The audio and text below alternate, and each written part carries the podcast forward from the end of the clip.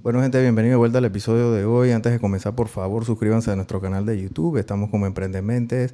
Eh, Instagram estamos como Los Emprendementes y en TikTok estamos como Brian Rayita Abajo Emprendementes. Eh, seguimos acá en Miami. Hoy en día, eh, gracias a nuestros patrocinadores, lo que son Más Móvil Negocios, a todos nuestros amigos allá de Más Móvil Negocios, Edwin y Flor que nos han ayudado con este, esta locura que inventamos venir para acá y el momento que les, los llamamos nos dijeron vamos para encima, también nuestros amigos de Filthy Friday, Ricky y a nuestro amigo de la casa, el señor Alberto Gaitán, que gracias a él nos ha hecho unas introducciones de personas increíbles acá en, en Miami, panameño, producto de tantos años de trabajo y haciendo conexiones para que más, más gente así como yo haga contenido y, y asimismo yo en algún momento espero pasar la batuta a todos los que quieran hacer contenido fuera de Panamá. Eh, la invitada del día de hoy pasa de, de, ser entrevistadora a ser entrevistada el día de hoy. Es la señora Alejandra Ora. Ella tiene ¿Cuántos años tienes trabajando en, en el medio? En, en... en el medio, en, las comunicaciones, debo, llevar, debo tener ya mm, más de 17 años, como 18.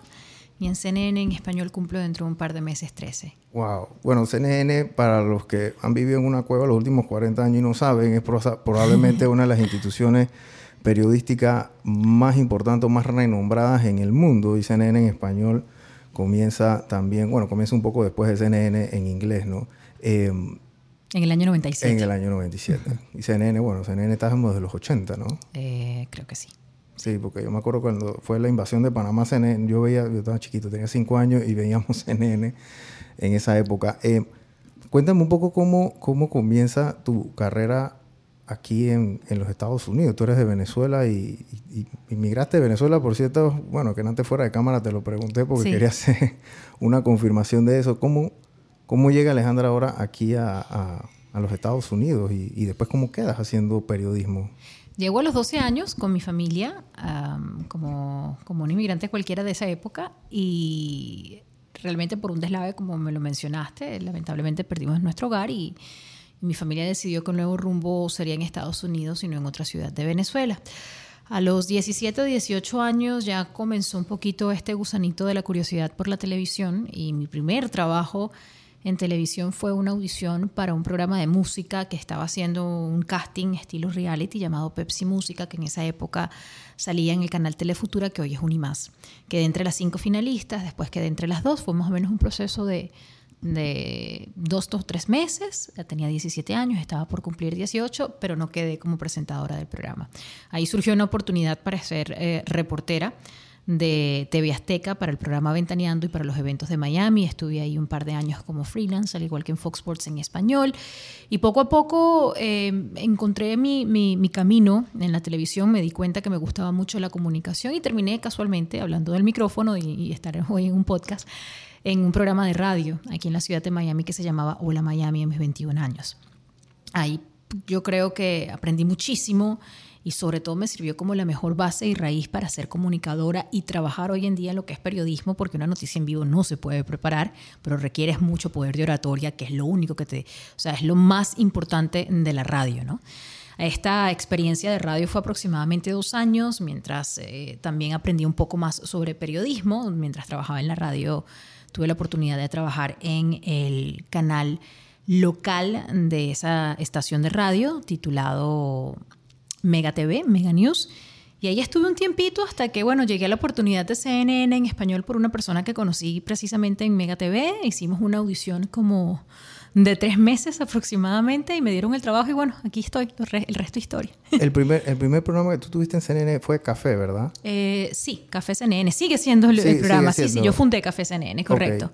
Okay. Y el, tú fuiste a Panamá me acuerdo, para Ajá. una cumbre de presidentes que hubo allá hace muchos años. Creo que fue como si el te 2000. lo chequeo, Cumbre de las Américas. Correcto. Sí, a ver, mil... Mil, 2015, 2015, 2015, Abril del 2015. Me acuerdo. Y fuiste allá y también creo que hiciste un par de segmentos allá y eso. Bueno, hicimos el programa en vivo por eh, una semana correcto. y un programa de viajes de, de, de llamado Destinos. Ok. Uh -huh. ¿Y Destinos todavía lo, lo, lo, lo, estás haciendo? No lo hemos vuelto a hacer desde la pandemia. Obviamente okay. lo que compl complicó un poquito la cosa, pero deberíamos comenzar pronto. Tú has entrevistado digo, miles de personas. Eh, y hay mucha gente que ahora, ahora que dices este tema del poder de la oratoria, el tema de la radio, eh, hay mucha gente que generadores de contenido, hay mucha gente que está comenzando a emprender también y la herramienta más fuerte que tienen ellos de vender sus productos son ellos mismos. Claro.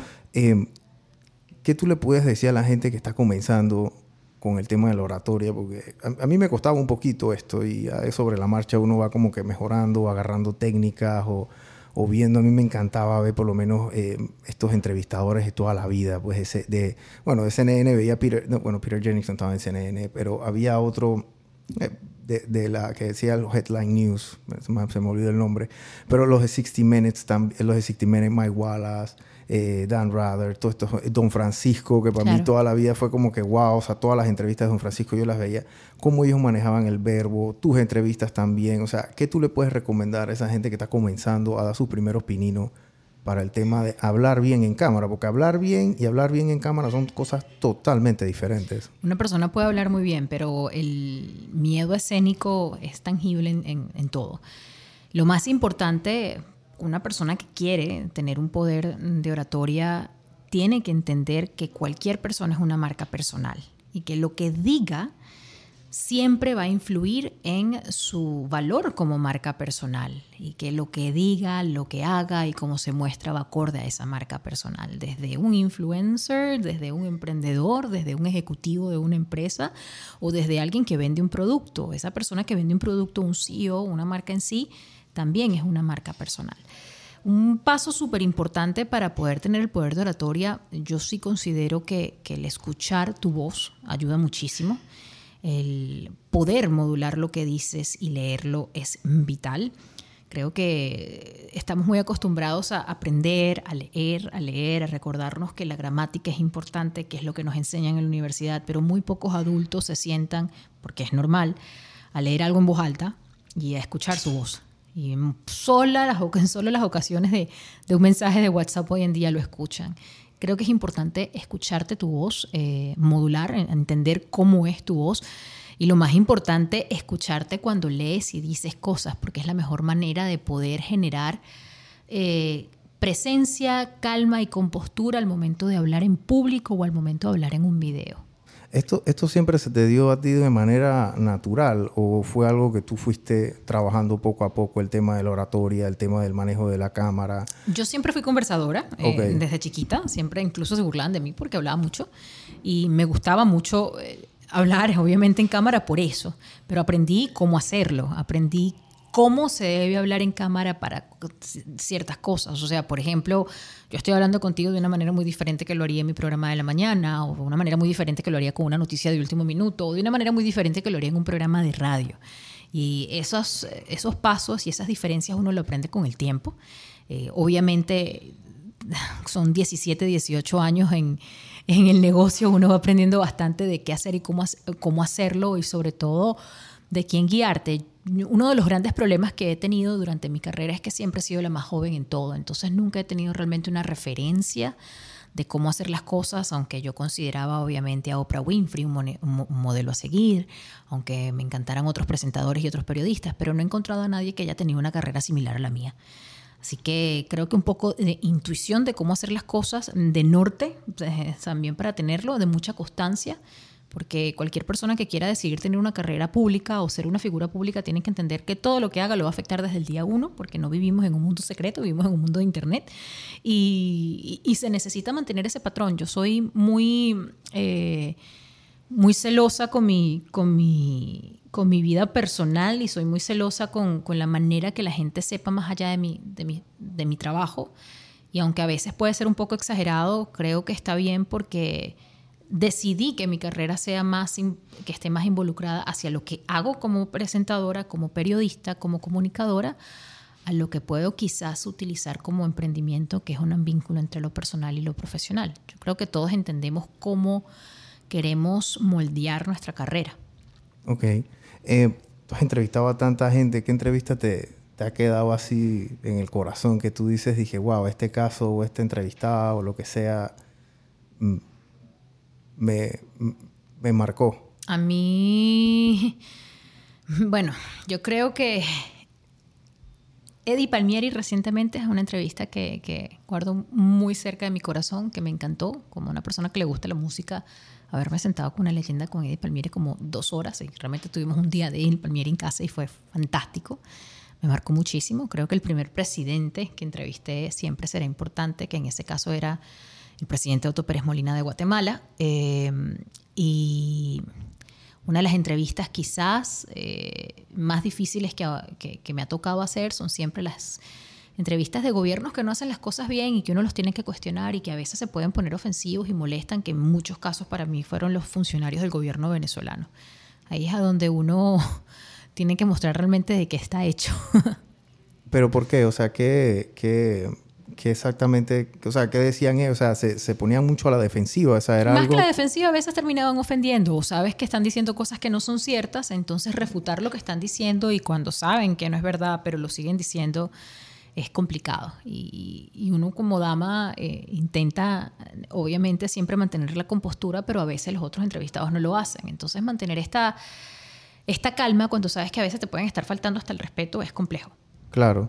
Eh, la dinámica de entrevistar a un, a un, político y entrevistar a un, un músico, un actor, alguien de otra clase del entretenimiento, digamos de esa forma, es, es muy diferente porque claro. por lo general el político va a estar como yo no sé con qué van a salir, a veces te piden las preguntas, etcétera. Que no, o sea, no los pueden hacer. Que eso, no lo, eso, eso no, no debe pasar. eso no debe pasar. Es que dame las preguntas, etcétera, por dónde va la, el asunto y, y, a la hora de la hora es como un tema de confianza también, ¿no? Y eh, se va a hacer la cosa de una manera eh, ecuánime o de, una, o de, una, manera transparente. Eh, ¿Cuál es la diferencia entre, entre esta gente? O sea, ellos, ellos, ellos son más, más reácidos, más defensivos, pero, pero ¿por qué? Lo que pasa es que a los políticos se les cuestionan sus hechos, a los músicos se les cuestiona su humanidad. Y esa es una gran diferencia, ¿no? A, al músico tú no le dices, mira, porque el presupuesto de tu disco no funcionó o porque eh, lo que decidiste en la carátula de tu disco no fue la mejor opción. A un político sí, y un político está a cargo de la vida de muchas personas y eso es una gran diferencia. Por eso a ellos les cuesta tanto. Y la realidad es que la política es complicada. Eh, todo político siempre tendrá esqueletos en el closet y si no los tienen ellos, los tienen sus funcionarios. Claro. Entonces ellos ya vienen a la defensiva de por sí, no importa que, de qué bando o de qué país sean. Lamentablemente la política es sucia y, y, y a veces tienen que defenderse y en el caso de los músicos no. Entonces, eh, igual, ojo, por algo uno lo dice de broma, de manera jocosa, de forma como un... Ay, es que eres muy política con tus respuestas. Es que ellos ya están preparados, están entrenados para responder de esa manera. Entonces, un buen político sabe cómo responder las, con, las eh, preguntas más complejas. Claro, porque te, te, responden, pero no te responden al final. Como Correcto. que dejan todo, dejan todo como al aire. Eh, tú saliste, tú, tú, bueno, tú migraste de Venezuela producto de, de, de, de, una, de unas inundaciones que se dieron, un desastre natural. Ahora Ajá. las inmigraciones que están pasando en Sudamérica, que muchas pasan por Panamá hoy en día, con el tema de que, de, que están cruzando el tapón del Darién y entonces Correcto. suben hasta acá, etcétera. Eh, producto de políticas de funcionarios en, en, en, en, estos países que no han hecho las cosas bien por los últimos 20 años y entonces pasan estas cosas. Eh, tú has visto eso, digamos que de primera mano en el mundo periodístico porque lo ves, pero ¿qué, o sea, ¿qué tan anuente está la gente acá en los Estados Unidos de lo que realmente está pasando en Sudamérica y estas migraciones que se están dando? Porque los estadounidenses saben que hay una crisis migratoria y entiendo la preocupación de lo que está pasando en la crisis entre Estados Unidos y la frontera de México, que es en los lugares donde llega precisamente esta cantidad de personas que, que están cruzando el tapón de Darién y desean eh, entrar a territorio estadounidense. Lo que quizás eh, no entienden bien es lo que viven durante esta travesía. Los estadounidenses tal vez no entienden la tragedia del tapón del Darién y al mismo tiempo cuáles son las causas de que estas personas estén saliendo del país. Es una situación súper compleja porque yo entiendo la molestia de los estadounidenses que dicen que lo que está pasando en las fronteras es un caos, de que está, eh, bueno, molestando y afectando los presupuestos de las ciudades y de los estados, creando problemas y caos humanitarios, pero al mismo tiempo eh, es muy difícil manejar esta, esta, esta situación porque Estados Unidos siempre ha sido un país de acogida de inmigrantes. Desde su colonización por parte de los británicos, hasta en la época de Ellis Island, cuando llegaron los italianos o los franceses en Nueva Orleans, en Luisiana. Así que estamos viviendo un nuevo proceso migratorio eh, que hemos visto por muchísimos años a través de la historia con una temática un poco diferente, por un tema político que, que es complejo, que no sé cómo lo van a poder manejar, pero sí se necesita el conocimiento suficiente para, para poder lidiar y entender cómo tratar a esta nueva ola de inmigrantes que ya no son todos mexicanos como quizás antes se entendía, ¿no? Estamos escuchando ya más del migrante venezolano y colombiano en las noticias estadounidenses y eso era algo que no se veía. Sí, ah, sí, ese, ese es un problema que, bueno, por lo menos allá en Panamá están pasando 30, no, bueno, 3, 4 mil personas al día. Claro. Que, eso, era una, eso era una locura. Yo hace, hace como dos semanas entrevisté a un hermano de la, de la, del pueblo originario en Verá, que es oriundo de allá de Darién, y hasta para el, el tema de la migración entre los pueblos originarios entre Colombia y Panamá se ha dado por, por toda la vida. Claro. Ellos cruzan, ellos han hecho esa travesía miles de veces. Pero no de la misma manera del tapón del Darién, no así. No, sí, bueno, digo, tenían sus trochas y sus cosas y se iban por el río, pero era de una manera porque ellos se comunicaban así, ellos vivían ahí de la selva, etc. Eh, pero lo que se está viendo ahora es que hay gente que no, no sabe cómo manejarse en ese ambiente y, y terminan es en una en una tragedia, porque lo que está pasando ahí ya no tiene ni nombre por la cantidad de locuras que pasan, pero... Y todo mal, porque la verdad es que se tienen que cerrar esta situación. Eh, lo que está pasando ahorita en el tapón del Darién es trágico, pero no se está manejando de la mejor manera, lamentablemente, porque lo que está causando también es que las personas que sí están en el país y que sí quieren apoyar y fomentar inversión, como puede ser, por ejemplo, el caso de Panamá, eh, no se está manejando de esta manera. Recientemente hubo unos cambios migratorios que, pueden afectar el turismo panameño. Oh, sí. Que es fatal que, elimines el turismo de 90 días a 15 días y que, los, y que sea juicio del funcionario migratorio, porque tú no puedes dejar nada a juicio a nadie, Ni, ni, ni en las personas que deben tener el mayor conocimiento. Eso no se hace. No, sí. Entonces, además hay que tener en cuenta que los que corren el riesgo de quedarse, por ejemplo, en estos países no son los que llegan en avión, sino los que cruzan el Darién. Entonces, ¿por qué el problema no lo ponemos en la raíz que es el Darién y no para las otras personas que pueden hacer turismo, que pueden generar dinero, que es lo que realmente importa? Sí, sí lo que comenta Alejandra es la, implementación de que antes, bueno, si tú eras extranjero, llegabas a Panamá, tenías que tener 500 dólares o sustento de 500 dólares. Ahora tienes que subirlo a 1000, pero el que está cruzando el tapón de Darién no tiene ni 1000 ni 500. Y no se va y no llega en avión. Y, tampoco llega en avión. O sea, que ese va a cruzar con los tres reales que tengan en el bolsillo y llega al otro punto y alguien le manda. Su meta no es quedarse en Panamá. Totalmente. Ellos tienen, entre más rápido sigan, más. Entonces ahí hay un problema que no sé cómo manejarse eh, por parte de Colombia, que es a donde empieza esta ruta, y por parte de Panamá, que es a donde continúa, porque la realidad es que ahora todas esas personas no se quieren quedar ni en Colombia ni en Panamá, la mayoría de ellas. Hay que hacer, hay que hacer algo más y que no se está haciendo bien porque estamos viendo ahorita una tragedia humana. Sí, eso, sí, es lo que está pasando es, horrible. Yo aprovecho esta coyuntura porque yo sé que la gente que te ve y tienes un alcance mucho más grande, obviamente que el de nosotros tenemos, pero como pase un poquito de conciencia de la gente que está pensando cruzar esa y hacer esa travesía, que lo piensen muy bien porque eh, las situaciones que pasan ahí son desgarradoras. O sea, usted pueden poner TikTok. Más que lo piensen bien, que no lo hagan. Que no lo hagan. O sea, yo exhorto a las personas que no piensen que ellos van a ser la excepción a que algo positivo sea, sí, hay historias positivas, las conozco, las he contado, he conocido a personas que han logrado tener un final feliz, pero es tan innecesario poner en riesgo tu vida de esta manera. Hay gente que va con niños de, seis meses, siete meses, o sea... Eh, eh, enfermarte, morir, encontrar lo peor de la miseria humana en este bosque, en este lugar es lo peor que puedes hacer. Hay formas de, de poder encontrar una mejor vida y no le demos gasolina a las personas que hacen las cosas mal, como son parte de los grupos del narcotráfico y los coyotes. Sí, ahí hay demasiadas cosas. El, eh, sí, lo, que me decía el, hermano Elvin, el, Elvin Flaco se llama él, le entrevisté a oriundo de Darien, que eh, ellos ahora se han visto en la necesidad como de incurrir en estas estos temas de transporte, como de guías. Claro. Ahora son guías. No. Entonces ellos llegan a la frontera con, Colombia, y ahí los agarran los hermanos, el pueblo originario Cuna, y después ellos van a la frontera de la comarca en Veraguaunán, y entonces ahí los agarran los otros, eh, el otro pueblo originario, eh, y, y entonces ellos no viven de eso, o sea, ellos no viven del transporte, ellos no son transportistas, ellos son agricultores o hacen qué sé yo, su, su, su, su, día a día, pero no es este tema de transporte. Pero ya llega un momento que hay, qué sé yo, mil personas esperando para bajar el río y es que, bueno, yo te pago, no sé qué. Entonces, el, tema ecológico también es una locura ya. Están dejando, pero, o sea, cantidades de basura, de, de toda clase de cosas. Esto ya, va, esto en el tiempo yo creo que va a ser como un interés compuesto de tragedia, Claro. que es lo que, Sí, que es lo sí, que se está dando, ¿no? Em, el tema, tú has viajado a tantos lugares. ¿Cuál ha sido el lugar o, o, que más te ha impactado? O bueno, también a veces mandan al, al- al tema de los reporteros cuando pasan tragedias que tienen que ir allá a hacer Eh, cobertura. más me ha impactado de manera negativa. o, o positiva, la que tú quieras. Eh, bueno, de manera negativa tiene que ver con, con- con la migración venezolana y fue un- una misión que hice junto a UNUCIDA y ACNUR, fuimos a un campamento de refugiados en Tumbes, Perú y en Ecuador, donde llegaban 5.000 personas al día caminando más o menos unos dos o tres meses desde Venezuela, pasaron por Colombia, Ecuador y Perú.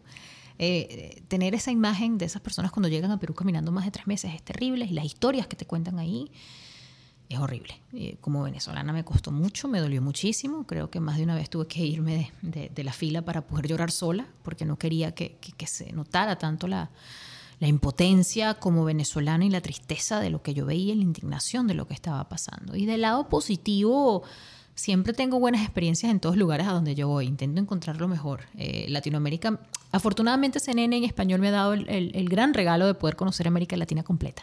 Creo que nada más me faltan dos países. Y mm, ha sido muy bonito poderlo hacer a través de mi trabajo porque creo que teniendo la oportunidad de trabajar uno siempre conoce lo mejor de los, de los lugares, ¿no?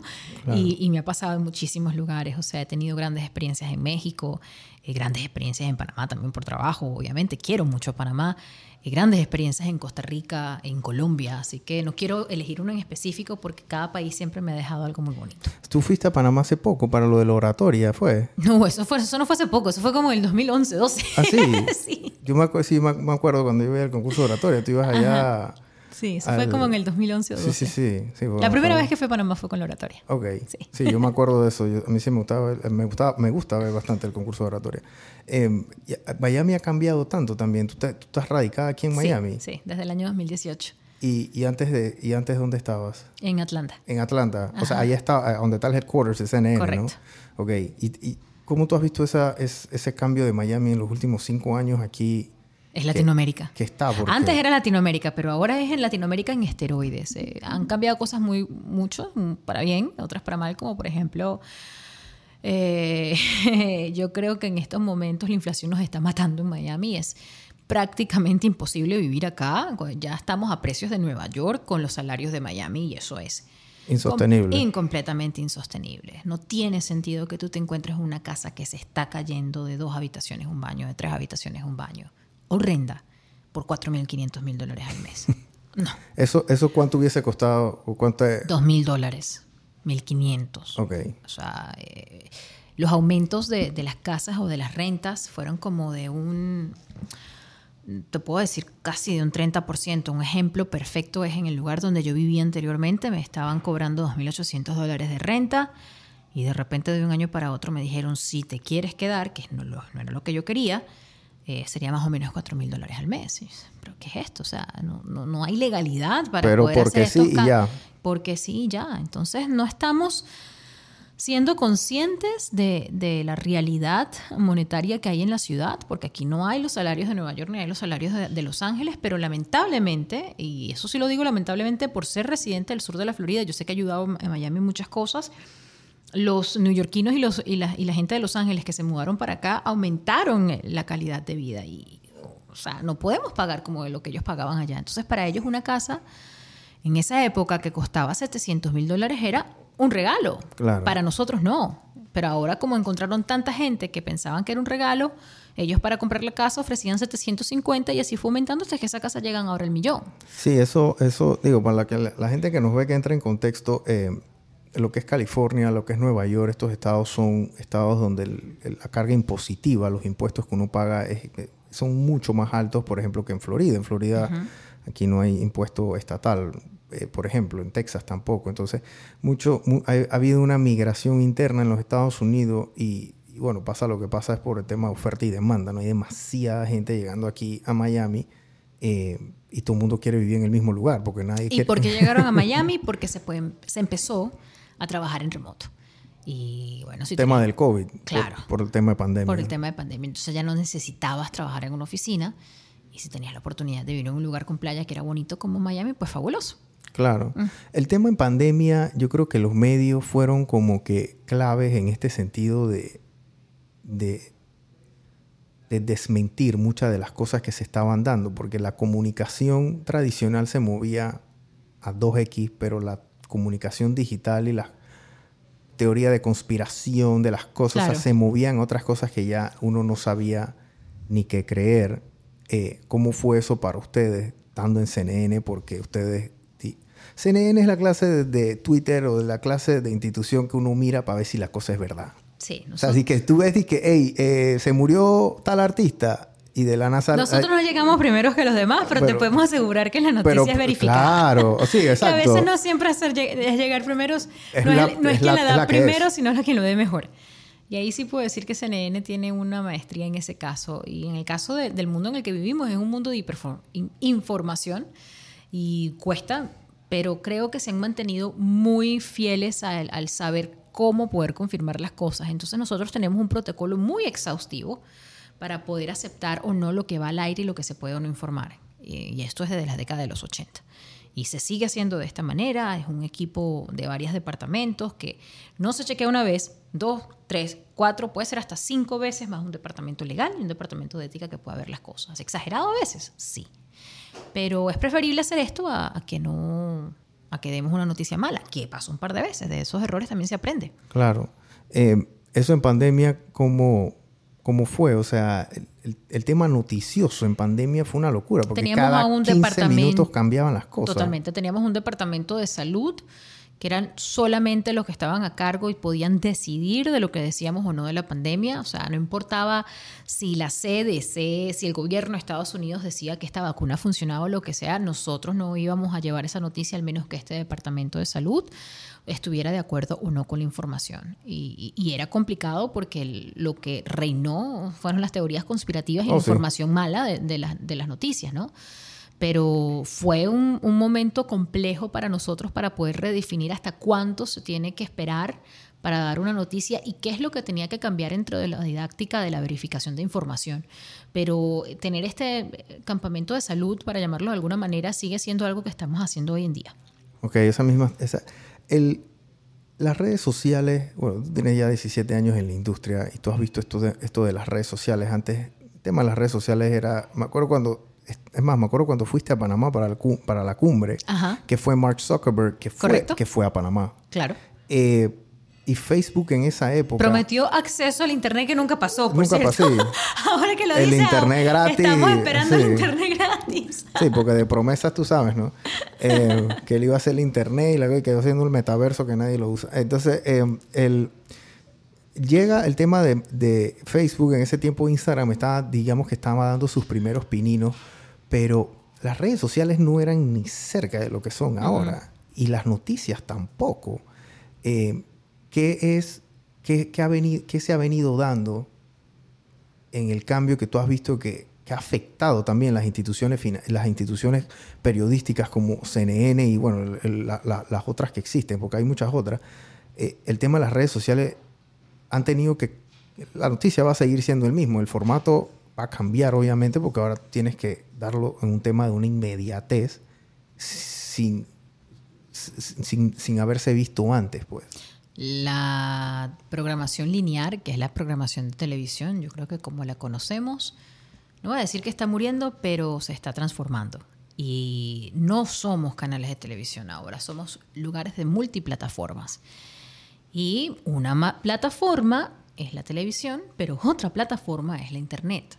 Hoy en día no somos un canal de televisión que pone información en Internet, somos una plataforma de Internet que tiene un canal de televisión y esa es una diferencia muy grande. Y en la manera que nosotros producimos lo vemos de esa misma manera. Claro. Cómo se cuenta esto en Internet es completamente diferente a la manera que nosotros producíamos televisión. El formato, el estilo, la manera que se cuenta, la manera que se escribe tiene que cambiar y ha cambiado. Así que eh, para nosotros hoy en día es más importante eh, entender que la inmediatez tiene que ir después de la verificación de la información, por supuesto, pero segundo, desde el lado del Internet, porque es ahí de donde nos ven. nuestra pantalla ahora no es horizontal, sino vertical. Y hay que tener en cuenta eso. Y ahora nuestros televidentes no son los televidentes que se sentaban una hora a ver una noticia o un canal porque no tienen la atención como lo tenía anteriormente el ser humano, sino una persona que quiere que esto pase con una notificación en su teléfono en menos de cinco minutos quieren la noticia. Quieren leer headlines. Correcto, ya, tú, eres un, tú eres un lector de headlines. Headlines y sí, tiene que ser una noticia muy, muy interesante o significativa para mí para yo ponerme a leer todo el artículo. O que te interese. Completo. Y eso ha cambiado inclusive hasta la manera de, de los medios monetizar. Claro. Porque han tenido que migrar toda esta estructura. O sea, eh, y así mismo, la, y, a, mí me gusta hacer colación a todas estas cosas, gente, porque el que está comenzando una empresa, el que está comenzando un emprendimiento, igual CNN o cualquier institución, ya sea de periodismo, de televisión, lo que sea, llega un momento que tuvieron que tomar una decisión. ¿Qué es lo que está pasando? ¿Qué es lo que vamos a hacer? ya no podemos estar comprando más cámaras, ahora tenemos que comprar más servidores o tenemos que hacer otros estudios, otras cosas, porque tienen que ir redireccionando esos esfuerzos para que les haga sentido, porque a la hora de la hora son instituciones que no son sin fines de lucro. O sea, tienen que generar eh, eh, rentabilidad para que esto siga, para que la rueda siga andando. Claro. Identificar esas cosas fueron, mucha gente no las identificó, Alejandra, en el medio y bueno, ya no existen hoy en día, porque mucha gente dejó de, ser. Los periódicos, por ejemplo, no, no, siento que en algún momento vi un documental del New York Times que ellos, que, que este señor eh, de México, ¿cómo es que se llama él? Carlos Slim, compró el New York Times y ellos tenían problemas con este tema de monetizarlo, cómo, cómo hacían los cambios, etcétera. Mucha gente se queda como en el... Bueno, el New York Times fue el primer periódico que logró monetizar gracias al Internet, que fue con su suscripción. Y eso, y eso sí es un cambio importantísimo dentro del periodismo. Ellos lo lograron en el año 2011 donde nadie pagaba por contenido. Sí. Podemos decir que son los pioneros en este tema. Pero los primeros, porque, porque estaban, estaban casi en la, en la, en la, en la quiebra, literal. O sea, ellos no estaban. Bueno, tengo el, el, el, reportaje, el documental que vi de, de, de eso. Eh, que es otra. Sí, el New York Times, eh, bueno, el New York Times, CNN son estas clases de instituciones que tienen su manual, tienen su librito, pero si lo dicen ellos es porque, bueno, es así, hacen ese fact-check interesante, ¿no? Claro. Eh, ¿Qué más, cómo tú ves el tema de, las noticias o esta industria los próximos cinco años? O sea, ¿cómo tú lo ves migrando? ¿Cómo tú lo ves evolucionando? Eh, tú que lo ves en el día a día, ¿no? Nosotros a veces nos llegan... Nos falta eh, la inmediatez en la Internet en cuanto a contenido visual y creo que hacia ahí vamos a llegar. Hasta el momento no lo hemos hecho. Contenido visual, ¿qué sería? ¿A qué me refiero? El streaming, como hoy en día uno puede prender un televisor para ver un programa, eh, sobre todo una noticia de último momento.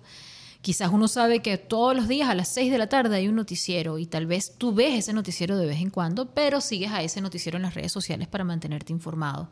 Creo que eventualmente en los próximos cinco años vamos a tener que enfocar la inmediatez de esa noticia en nuestros teléfonos móviles en vez de la televisión. Que los noticieros salgan en la televisión a través de plataformas de streaming como Netflix, como Hulu, no lo sé a través de plataformas individuales o incluso a través de las redes sociales, quizás.